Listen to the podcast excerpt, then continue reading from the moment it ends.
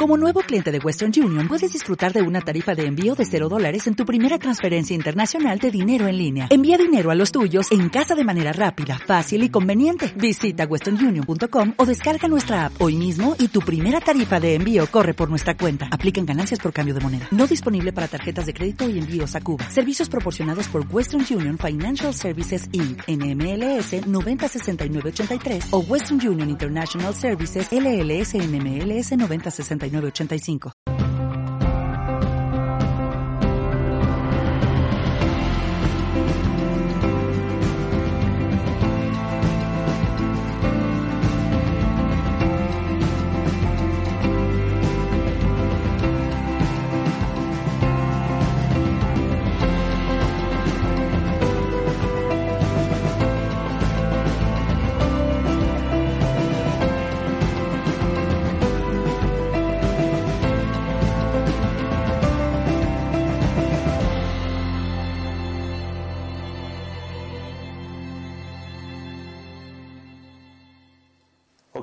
Pues ¿cuántos de vosotros, de vosotras, habéis conocido a alguien que tenga ego? Levanta la mano. ¿Y cuántas de vosotras habéis, eh, eh, os gustaría de alguna forma llevar vuestra, vuestro propio ego a un nivel más de amor hacia uno mismo? ¿Sí? Qué bueno. Bien, pues vamos a estar las próximo, el próximo, los próximos minutos o el tiempo que estemos aquí vamos a estar justamente hablando de cómo convertir, de trascender el ego para convertirlo en amor y en amor incondicional. ¿Cuántos habéis escuchado hablar de la ley del espejo? ¿Sí? Ok. ¿Y mm, cuántos estáis ya aplicando esta ley del espejo de alguna u otra forma en vuestra vida? ¿Sí? Genial. Bueno, yo voy a daros algunos puntos claves para que esto pueda podáis llevarlo al siguiente nivel y vamos incluso a hacer prácticas aquí, ¿vale? Una práctica de cómo se puede hacer, cómo se puede utilizar esta herramienta. Y sí, hay unas cosas que voy a decir durante este tiempo que estamos acá que posiblemente puedan desafiar vuestras ideas, vuestras creencias, sobre todo actualmente que hay muchísimo desarrollo personal y bueno, hay algunas, algunos puntos del desarrollo personal que a mi modo de entender están fomentando también idealismos que luego la gente no puede cumplir y les produce el efecto también contrario, ¿no? De desilusión, ¿de acuerdo? Entonces hay alguna, alguna, algunos puntos que vamos a comentar a lo largo de, este tiempo que estemos aquí y sobre todo, eh, voy a enfocarme en la ley del espejo, pero quiero comentaros que la ley del espejo realmente es un principio, no es un principio esotérico. Quiero daros argumentos realmente sustentados de, de dónde proviene este principio. Podéis llamarlo principio, podéis llamarlo eh, ley. Eh, no funciona en exclusiva, no funciona sola esta ley, tiene otras leyes. Realmente son cuatro leyes principales, yo las llamo las cuatro leyes terrestres, porque se aplican aquí en la Tierra, que no te puedes saltar. O sea, es decir, si pretendes saltártelas, vas a producir el mismo efecto en tu vida que si pretendes saltarte la ley de la gravedad, haciendo una heroicidad por eh, saltando por una ventana o lo que se te ocurra. ¿De acuerdo? Son leyes que funcionan en nuestro crecimiento, en nuestro crecimiento personal. ¿Vale? que tiene que ver con el desarrollo y expansión de nuestra conciencia. También os quiero decir, y esto para todos los, todos los que nos están viendo por, por la televisión, que esto no es una pildorita. O sea, si, si estamos de alguna forma interesados en conocer estos principios que hablan sobre la expansión de la conciencia y llevarlos a nuestra vida cotidiana, a la práctica, tenemos que quitarnos de la cabeza lo de la pastillita que se promueve en estos días, ¿no? De la solución para todo, tal. Y de verdad que la evolución de la conciencia no tiene nada que ver con pastillas, tiene que ver con justamente tomar conciencia, aplicarlo y aplicarlo día a día y durante el día, pues tus 24 horas, ¿vale? Desde que te levantas, desde que tomes conciencia. Y es así como vamos produciendo el cambio, porque sí, hay cosas que no nos gustan en nuestra vida, que queremos como darle control al suprimir, ¿no? Y sí, comparto que la realidad que, en la que estamos es como una Matrix, literalmente, tal como vimos en esa película Matrix, es literalmente así. Pero el controlar, suprimir, no se hace de esa forma que se hace con el ordenador, sino se hace más a través de pues estos principios que vamos a comentar y que voy a compartiros. ¿De acuerdo? Eh, bueno, me llamo Oscar Duran Yates, soy autor del libro Triunfa en el Amor. Eh, es un libro que está por la tercera edición. Gracias por estar aquí, gracias por estar viéndonos también desde Mindalia. Y voy a, hacer todo lo que esté a mi alcance en el próximo tiempo que estemos aquí para que este evento se convierta en algo práctico, no solamente teoría, ¿de acuerdo? Entonces, eh, si alguna de las personas luego que estáis aquí eh, os ofrecéis voluntarias, pues para hacer alguna práctica, fantástico, ¿vale? Lo único que sepáis que eh, pues se emitirá, estará emitiéndose y vais a salir. O sea que, ¿vale? Nada más. Bien, pues entonces, vamos directamente ya a, un poquito de contenido, ¿vale? La estructura de, de, este evento es, quiero daros un poquito de contenido y luego la aplicación de ese contenido y luego preguntas de temas que, realmente os estén ahora mismo suponiendo un, un, desafío, un reto y los abordamos y hacemos, pues filtramos lo que vuestra percepción a través de estos principios que vamos a ver. ¿Ok? Bueno, pues entonces, la ley del espejo es una de las cuatro leyes que yo, como os he dicho antes, las considero es el set o el kit básico de supervivencia para que tú puedas practicar y hagas una evolución de tu conciencia de forma consciente. ¿Vale? Entonces, ¿de dónde viene esta ley de la ley del espejo? ¿no? Mirad, si, si cogemos todas las sustancias materiales que tengamos en, ahora mismo que nos rodean, y las descomponemos a la mínima expresión, obtenemos partículas subatómicas. O sea, todo lo que está construido materialmente está hecho de partículas subatómicas. Y quizás esto no es la primera vez que lo escucháis, pero todo está hecho de partículas subatómicas. Con lo cual, en ese nivel, en ese nivel, estamos, no podemos distinguir si las partículas subatómicas de todo lo que hemos descompuesto en esta habitación son de la silla, son de vuestro pelo, de vuestra mano, de la piel, incluso un billete, un lingote de oro, descompuesto a la mínima expresión, está hecho de las mismas partículas subatómicas. O sea que en ese nivel todo realmente está hecho de lo mismo y el hecho de decir que es un reflejo que la realidad es un reflejo proyectada de sí misma, lo que llamamos realidad, no es algo descabellado, es algo que tiene lógica, tiene un sentido lógico detrás. Entonces, partiendo de, este supuesto, ¿no? que es un principio, que es algo que está corroborado científicamente, eh, tenemos un dato muy importante y si os dais cuenta, vosotras, ¿vale? Y en la interacción con, con, con vuestros seres queridos a lo largo de vuestra vida, vais a daros cuenta que incluso el comportamiento humano ante situaciones iguales termina siendo muy parecido. ¿Sí? ¿Os ha pasado esto alguna vez? Ante mismas situaciones, tú ya has reaccionado de una forma y otras personas han reaccionado prácticamente igual. ¿Vale? O sea que en el fondo, esto de la ley del espejo, bueno, yo desde el punto de vista de la psicología también se puede hablar de la diferencia entre conciencia reflexiva y conciencia deflexiva. ¿De acuerdo? O sea, lo de ley a veces suena como muy eh, metafísico o esotérico, ¿no? Y vamos a quitarle esa connotación, por favor. Vamos a quitársela. Podemos hablar de conciencia reflexiva también, más técnico, o conciencia deflexiva. ¿Y de qué viene esto? En definitiva, viene por la experiencia de lo que en física cuántica se llama el observador. ¿De acuerdo? O sea, a, lo largo de la, de, la, historia de la humanidad ha habido eh, eh, pues distintas formas de abordar el estudio de la realidad, del misterio de la vida, y eh, lo más reciente es el principio, los principios de la física cuántica, ¿no? que descubren que el observador el observador, el que está observando un fenómeno o un evento, está creando el evento, está afectando al evento.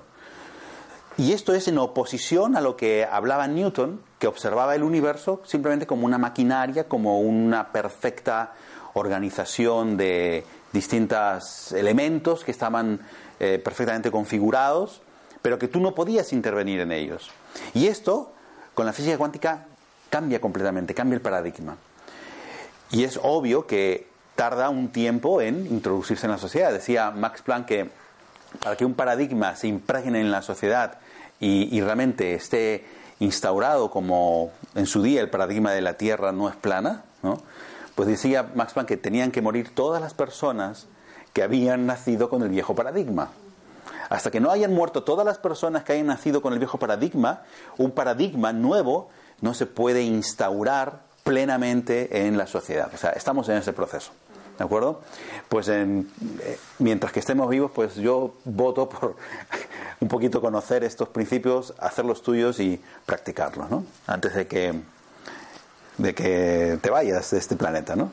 Bien, entonces, la conciencia reflexiva es aquella en la que el observador y el efecto de observar y lo observado, es decir, el fenómeno, se hace uno. Y esto es una de las cosas también que hablaba Deepak Chopra, que habla Deepak Chopra en sus, en sus textos. ¿no? Entonces, cuando este fenómeno se convierte en una unidad, es solamente una única cosa, vamos a decirlo, actúa el observador con conciencia reflexiva. Y la oposición, la conciencia deflexiva, es aquella en la que es más del punto de vista mecanicista y muy desde el ego, ¿de acuerdo? Es decir, aquella que dice que lo que ve el que observa y el acto en sí mismo de observar son tres cosas distintas. Y este es un fenómeno que se produce mucho a través de eh, estar filtrando tu realidad, tu vida, tus experiencias a través del ego. Porque el ego normalmente busca esa separación. Entonces tu ego, desde distintas vertientes, va a ver las cosas de esa forma.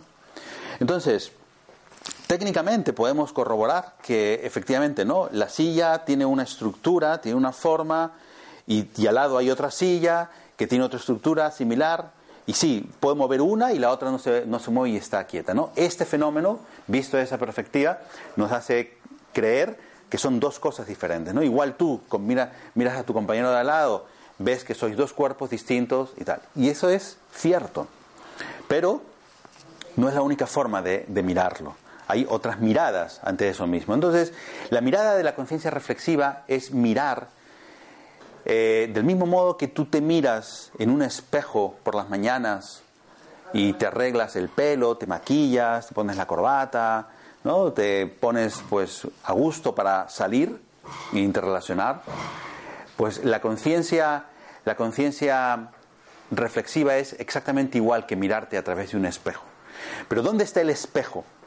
El espejo podemos decir que es la realidad entera que estás habitando y de forma más específica las personas con las que te relacionas, las personas con las que interactúas y también en ese mismo nivel los eventos que te ocurran en la vida. Esa es la conciencia reflexiva. O sea, aprender a mirarte de esa forma. ¿Y qué utilidad tiene esta conciencia reflexiva? Pues mira, a diferencia del ego, el ego principalmente está identificado con el cuerpo físico. ¿Vale? Y el cuerpo físico es, a mi modo de ver, es un vehículo.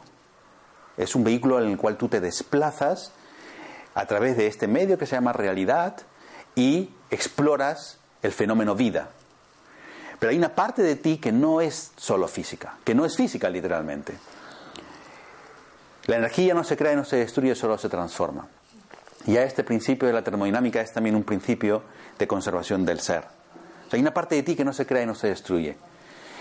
¿Cuántos en esta sala, incluso los que nos están viendo en diferido, ya consideráis que sois algo en evolución? Y ese algo vamos a detallarlo. ¿Cuántos pensáis?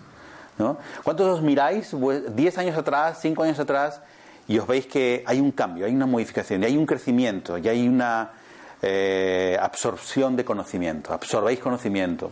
¿no? Si luego ese conocimiento lo aplicáis, es lo que se llama la sabiduría. Si no, sigue siendo conocimiento, simplemente, ¿no? Teórico. ¿Cuántos os consideráis un poquito más sabios que hace cinco años? ¿Sí? Pues guay, fantástico, ¿vale? Porque de eso se trata. Esa parte vuestra intangible, esa parte vuestra intangible que no se puede tocar, no se puede oler, existe. Y cuando desde ahí, desde ese observador interno, aprendes a mirar la realidad, los fenómenos que acontecen, y aprendes a mirarte eh, en las otras personas, vas a tener un punto de vista mucho más profundo de ese mundo que se llama inconsciente, de tu propio mundo inconsciente. El inconsciente no es nada más que esa parte misteriosa a la que tú todavía no has tenido acceso. Esa parte misteriosa a la que tú todavía no has tenido acceso. Entonces, ¿por qué decía que lo de las pastillitas acá no funciona? Porque imaginaros por un momento si vosotras sois infinitas. O sea, ¿no va a haber siempre una parte que no vais a poder, que no habéis conocido todavía? ¿Sí? ¿Os tiene sentido esto? Entonces, no funciona la impaciencia por querer conocer todo, porque eso es una ilusión. Porque detrás de una puerta va a haber otra que está, detrás de una que abres va a haber otra que permanecerá cerrada. Y esto es la constante evolución. Entonces es más sabio amistarse con el proceso que querer llegar a un final que quizás no existe. Que quizás no existe.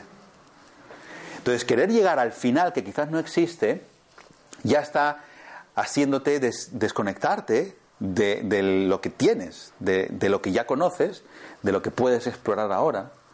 Y ¿os ha pasado alguna vez que habéis vivido un evento eh, X años atrás y que luego habéis repetido una experiencia similar con otra persona? ¿A quién le ha pasado esto? ¿Sí? ¿Y a quién le ha pasado más de una vez? ¿Sí? Bien, pues eso es vivir repeticiones de tu propia vida que son las lecciones que no aprendiste. Son las lecciones que no aprendiste. Y las lecciones, en definitiva, respecto de ti mismo. Es decir, cuando repetimos experiencias con otras personas y el núcleo de esa experiencia tiene que ver con lo que esa otra persona hace o deja de hacer, es una señal de que hay una parte que vemos en esa persona que no reconocemos en nosotros, que no podemos abrazar en nosotros y que no podemos amar en nosotros. Y si tú no eres capaz de amar esa parte de ti, pues ahí tienes la experiencia repetida para que ahora sí ganes, tengas la oportunidad y si tú quieres puedas decir, ok, ahora voy a amar esa parte, e-, esa parte de mí. ¿Hace sentido esto? ¿Cómo se explicaría un poco por qué pasa eso? Eh, ¿a, qué te refieres exactamente?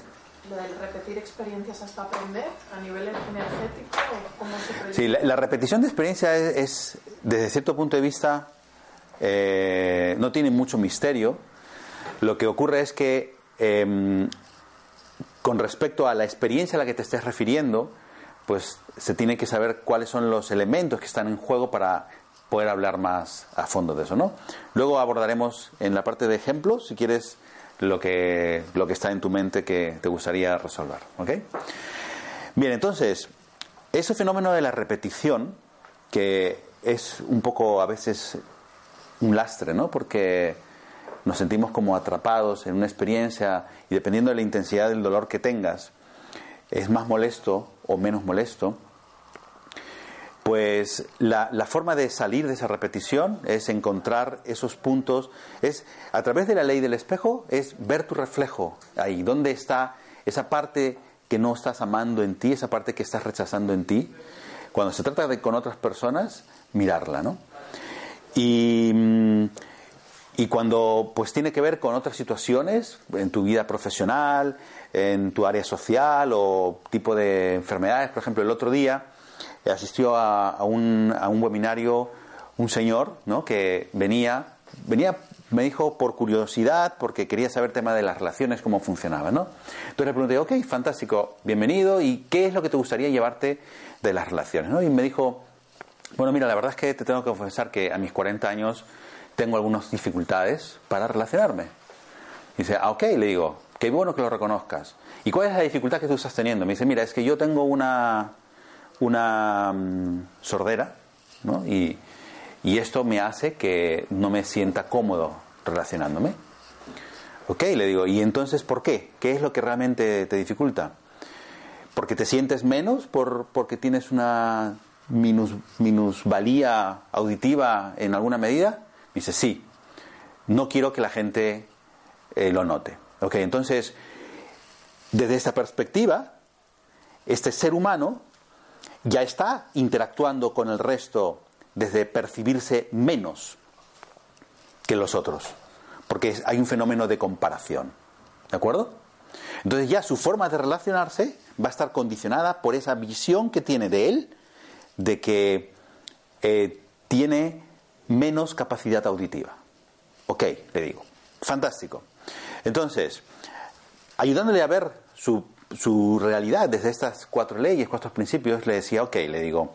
Entonces, si tú percibes que eso es cierto, viene certificado por tu médico y tal, tienes X frecuencias de vibraciones que tu, oído no la capta.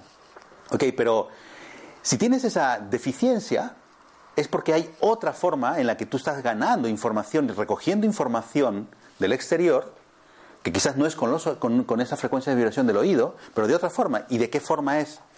Y entonces estuvimos viendo algunas formas, ¿no?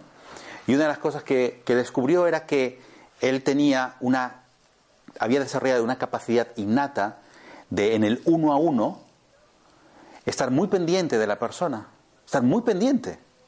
Con lo cual había desarrollado la capacidad de poder darle una atención que compensaba lo que él percibía que no, que no podía captar con el oído. Entonces ya cuando vio esto, dijo, wow, no había conectado esto con esto. Entonces ya su sensación de menor, de sentirse menos, ¿qué creéis que pasó? ¿Se aumentó o desapareció? ¿Cómo? Desapareció. Desapareció. O sea, no, no completamente, porque hicimos más cosas, no completamente, pero se disminuyó su sensación de sentirse menos, ¿no? Luego le dije, le digo, ¿sabías tú que hay mucha gente que técnicamente no le han diagnosticado eh, minusvalía auditiva en ese rango de frecuencias que tú tienes, pero que escucha menos de lo que tú escuchas? ¿Os ha pasado esto? ¿Sí? ¿Conocéis a alguien así que escucha menos de lo que... Y cuando vio esto, vio que y además le dije, mira, no es que tú tengas, o sea, tú tienes lo que tienes, pero lo que te está dificultando es la percepción que tienes de tu limitación, no porque estés, no, porque no estás aprendiendo a ver la ganancia que esa misma evento, esa misma situación te está dando. Entonces, cuando él realmente empezó a compararse con el resto de gente, y le dice, le dije, ¿conoces tú a gente que no tiene ningún problema en los oídos, pero no escucha? Sí. ¿Y algunos no escuchan nada, incluso escuchan menos que tú? Sí. ¿Y con eso te comparas? No, no. Ah, entonces tú escuchas más que otros, sí. aún así se le quitó su sensación de, de minusvalía. ¿Me explico? Y no había cambiado su oído, estaba haciendo igual. Y estábamos aplicando estos mismos principios, o sea, donde él realmente sí está escuchando, donde él sí está teniendo lo opuesto a lo que está viendo, que, que, que otros que él no tenía y que otros sí tenían, ¿no? En este caso su capacidad de escucha. O sea, vio que tenía una capacidad de escucha particular, vio que esto que él tenía él tenía una forma concreta manifestado de una forma concreta, pero que realmente está en todos los seres humanos de formas distintas. Hay gente que tiene todas las capacidades de frecuencias pero no escucha, etcétera, etcétera. Con lo cual hizo un cambio ¿no? de, de, de mentalidad ante esa situación, ¿no? Y esa es una de las, de las, de las particularidades. ¿no? Esto es un ejemplo que estaba poniendo para que veáis cómo realmente esto se aplica. Obviamente, él seguirá teniendo esa deficiencia de esos rangos de frecuencias que no puede escuchar, pero se marchaba de, ese, de este evento diciendo, bueno, ok, voy a empezar a estudiar más a fondo el lenguaje del cuerpo. A estudiar más el lenguaje del cuerpo, porque él no tiene ningún problema visual, con lo cual le dije, bueno, tú te das cuenta que hay mucha gente que dice una cosa, pero su cuerpo dice otra, y, está de alguna forma diciendo cosas distintas, miente por la boca, pero el cuerpo no miente. ¿no? Y entonces lo que veía como una, un obstáculo y un problema en, en su vida, y que le había estado arrastrando durante muchos años, al hacer simplemente un cambio de visión con estos principios que estoy compartiendo, así muy sucintamente, obviamente, ¿no? No estoy entrando tanto al detalle aquí. Él cambia su mente y dice, ok, sí, es, realmente esto es una oportunidad, ¿no? Y, esta, una de las cosas más importantes para este señor era eh, poder interrelacionarse con otros de forma en la que se sintiese bien, con lo cual encontró la manera de poder hacerlo. A mí este tipo de cosas me parecen muy sencillas, mágicas, porque te llevan de un estado incómodo que tú ves que no tiene cambio, que no tiene como que estás condenado, a una situación en la que ves que realmente no es una condena, es una oportunidad y algo además que te va a dar nuevas oportunidades, nuevas experiencias, ¿no? En la dirección que tú estás queriendo. Con lo cual hay un cambio de mentalidad, de paradigma. Ahora, tienes que ponerlo en acción. ¿Nos hace sentido esto? ¿Sí? Y esto mismo que hablaba con este señor, es lo mismo que puede ocurrir en la vida de cualquier ser humano, sin importar cuáles sean las situaciones ni las condiciones. Es exactamente igual. Vale, entonces, ¿qué es lo que ocurre? ¿Qué es lo que ocurre? Aquí quería hablaros un poquito de lo que es la percepción, ¿vale? Que es otro de los principios, ¿no? La percepción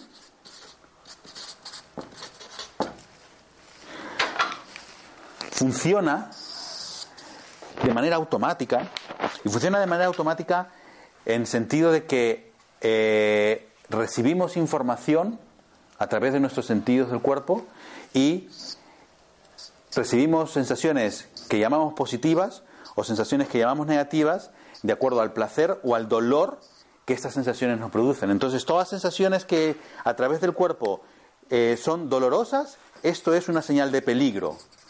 Y todas las sensaciones del cuerpo o a través del cuerpo que nos den una forma de placer son seguridad.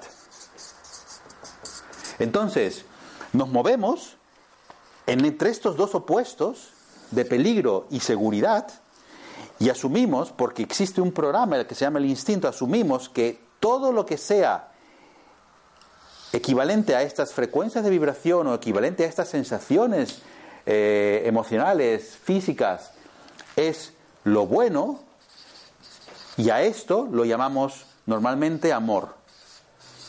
¿Vale? A esta parte positiva de la realidad es a lo que nosotros llamamos amor. Y entonces cuando estamos asumiendo que la parte positiva de la realidad la llamamos amor, automáticamente esta se queda con el opuesto, ya no es amor. Esto, que es un fenómeno que todos los seres humanos experimentamos en nuestra vida, lo vamos a experimentar hasta que tomemos la conciencia de que esto es la perspectiva de un programa que hay en nuestra mente que se llama instinto que es un amigo del ego. ¿Vale? O sea, esta es la perspectiva, en definitiva, del ego. Mientras que esto esté funcionando así, mientras que tú no tomes conciencia de que esto es una parte de lo que, de cómo funciona tu percepción, no vas a poder salir de, este, de esta percepción. Entonces, eh,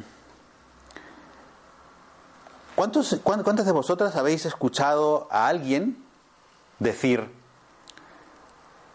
algo así como, mm, bueno, yo no soy así, ¿eh? No, yo no soy así. O alguien diciendo, sí, es que yo, yo no soy así. ¿No das la diferencia? entre un yo no soy y el otro yo no soy? ¿Qué, cuál es la diferencia que notáis?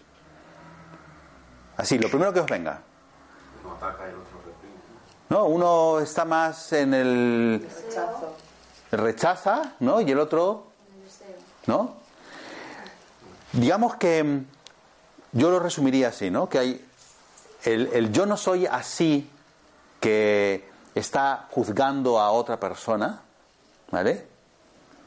Como decía Gandhi, cuando señala un dedo hacia otro hay tres que te señalan a ti. ¿No? O sea, yo no soy así, estás simplemente diciendo que tú eres mejor que esa persona. Que tú, eso que ves fuera negativo, tú no lo tienes. ¿Sí? ¿Vale? Y el otro, yo no soy, es más una lamentación, ¿no? De, a mí me falta eso que veo. Yo no tengo lo que veo fuera, lo que veo en fulanita o en fulanito. Entonces, en una postura te sientes superior y en la otra postura te sientes inferior. Y en los dos casos estás rechazando una parte de quien tú eres de verdad. Entonces, la parte que se exagera o la parte que se minimiza de ti también son brazos de tu ego. Y estamos viviendo normalmente nuestra vida, a veces un poco de forma inconsciente, entre las voces interiores que nos ensalzan a nosotros mismos y nos sentimos superiores, y las voces interiores que nos tiran hacia abajo y nos hacen sentir inferiores. Entonces, en, esa, en ese comportamiento pendular tenemos ciclos emocionales de euforia y de depresión, que llegan hasta la euforia y pueden llegar hasta la depresión.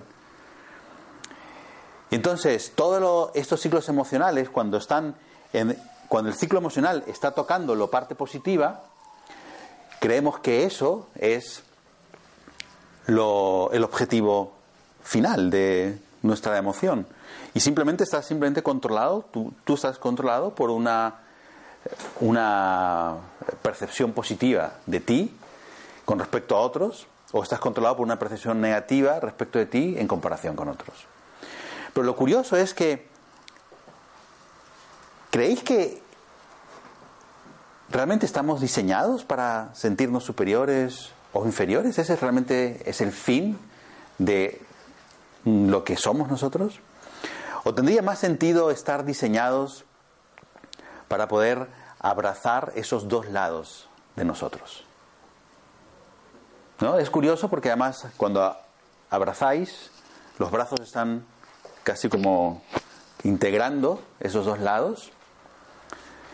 Y tiene mucho más sentido que puedas tú aprender a abrazar eso que rechazas de ti y para aprender a abrazar a una parte de ti que rechazas, primero necesitas reconocerla y de ahí poderte ver en el espejo de las otras personas. De ahí, de, ahí la necesidad o la importancia de utilizar a las otras personas que, se, que te rodean como espejos, ¿no? como espejito, espejito. Porque en lo que tú ves que esas personas hacen, o no hacen, está también una parte de tu propia naturaleza, de lo que tú haces o no haces. Muchas de las cosas que ocurren en nuestra vida son simplemente eh, una metáfora de lo que está ocurriendo en nuestro interior que necesitamos modificar. Porque a veces estamos teniendo comportamientos muy nocivos y no nos estamos dando cuenta, entonces los materializamos fuera para que verlos fuera nos pueda servir como una forma de corregir lo que estamos haciéndonos a nosotros. ¿Os hace sentido esto? ¿Sí? Desde el punto de vista del ego, lo que está ocurriendo fuera, si si te molesta, es algo malo, negativo, que tienes que desterrar. Desde el punto de vista de la conciencia reflexiva, lo que está ocurriendo fuera de ti, que te perturba, te molesta, te disgusta, es un reflejo de algo a lo que necesitas tomar conciencia. Es decir, una parte de ese mundo infinito, inconsciente, o de esa parte que, que no conoces de ti, o que no eres consciente de esa parte de ti, para verlo.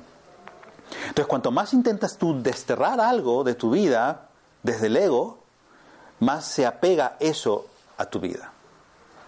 Cuanto más utilizas ese evento, ese acontecimiento como una oportunidad de abrazarte a ti, de conocerte a ti, de amarte a ti, entonces se disuelve, porque ya la lección la extrajiste. En última instancia, quizás la única lección que todos los seres humanos estamos siendo a prueba día a día, estamos siendo desafiados por la vida y por todas las circunstancias y las personas que nos rodean, es cuánto amor eres capaz de cultivar hoy por ti. Y mañana, cuánto amor eres capaz de cultivar mañana por ti. Y día a día, en última instancia, es la única lección a la que nos estamos confrontando, día a día. Porque si tú vas acumulando más amor por ti, ¿qué creéis que puede ocurrir con el amor que tú le das a otras personas? ¿Es mayor o es menor? Aumenta, ¿verdad? Y de eso quizás podría tratarse este fenómeno de la evolución. Quizás. Entonces,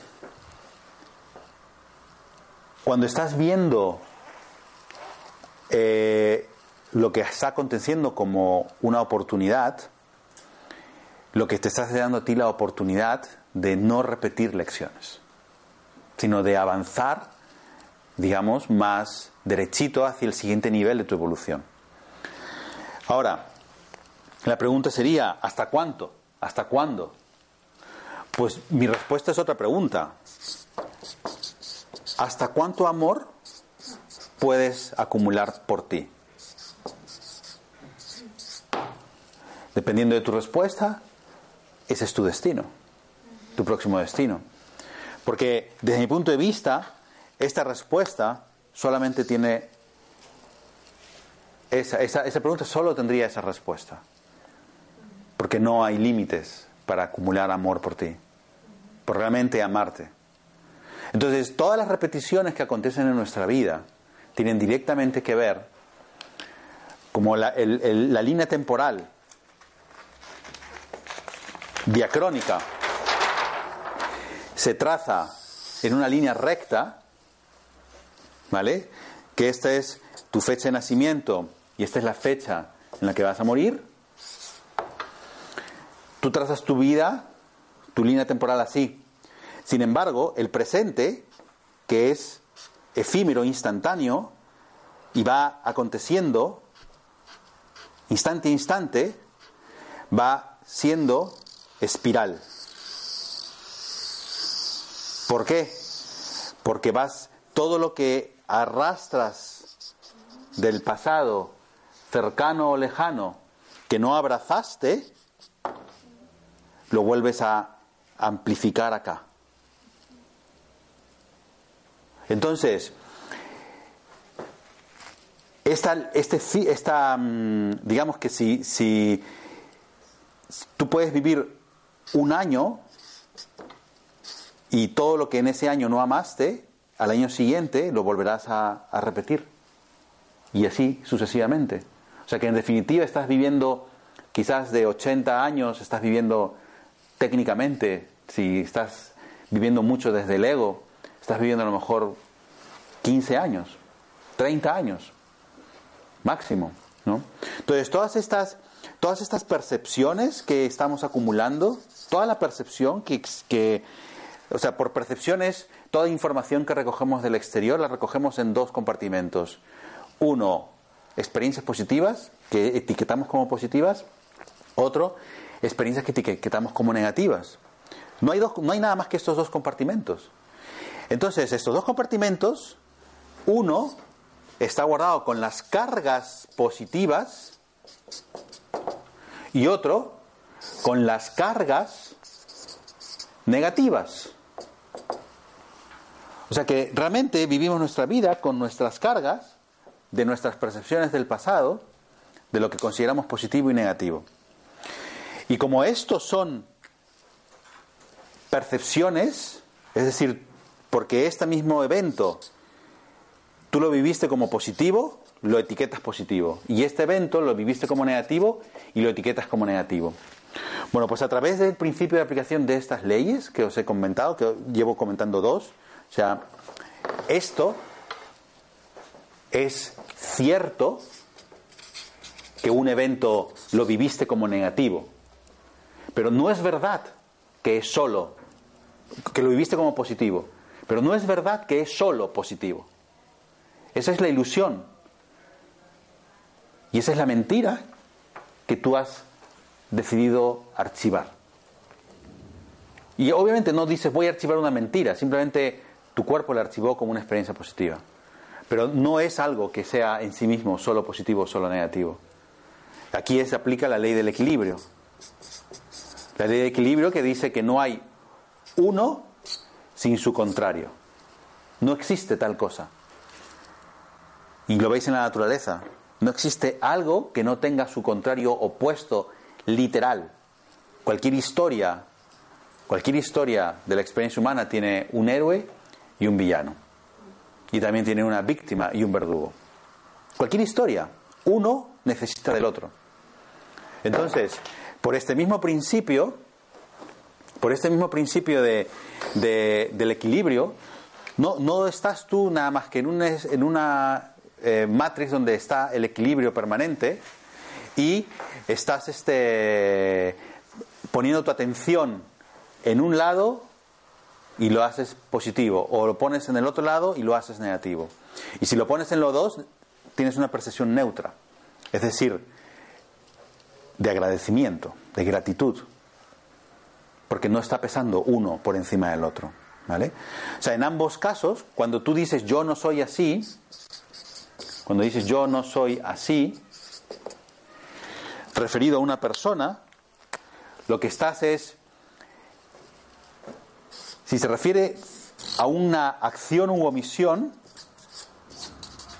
respecto a una acción o omisión, lo que estás diciendo es que tú no te comportas de esta manera, que tú no haces tal cosa.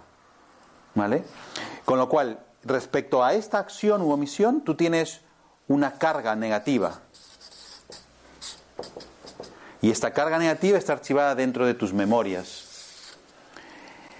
Tus cargas, al final, son los obstáculos que vas a confrontar para amarte.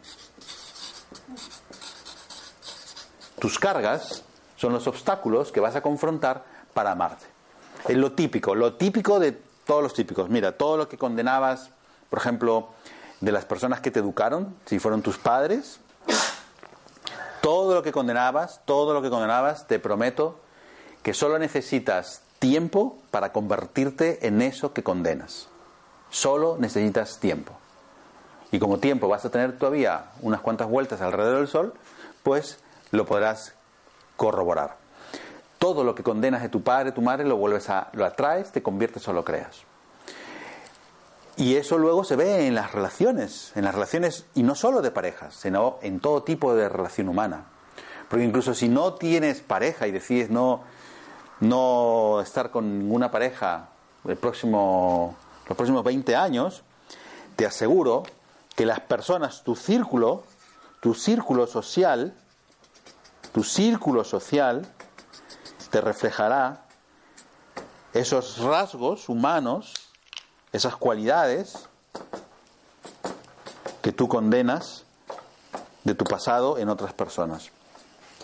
Y si tú te dices, no, y si me aíslo en una montaña, pues a meditar de todo eso porque todas tus cargas te las llevas contigo. O sea, que lo único que te queda es un trabajo de meditación increíble. Porque no te vas a librar, no te libras, te las llevas contigo. Porque esto te lo llevas a donde tú te vayas, porque como está en ti, no es algo que puedas decir, lo dejo y me voy solo. Está en ti, está en tu cuerpo registrado, en tus memorias, está en tus experiencias vividas. ¿Vale? Bueno, pues, ¿está siendo útil hasta acá lo que estamos viendo? ¿Sí? Algunas personas sé que ya conocéis todo esto, estáis refrescando, ¿os suena algunas cosas más? ¿Sí?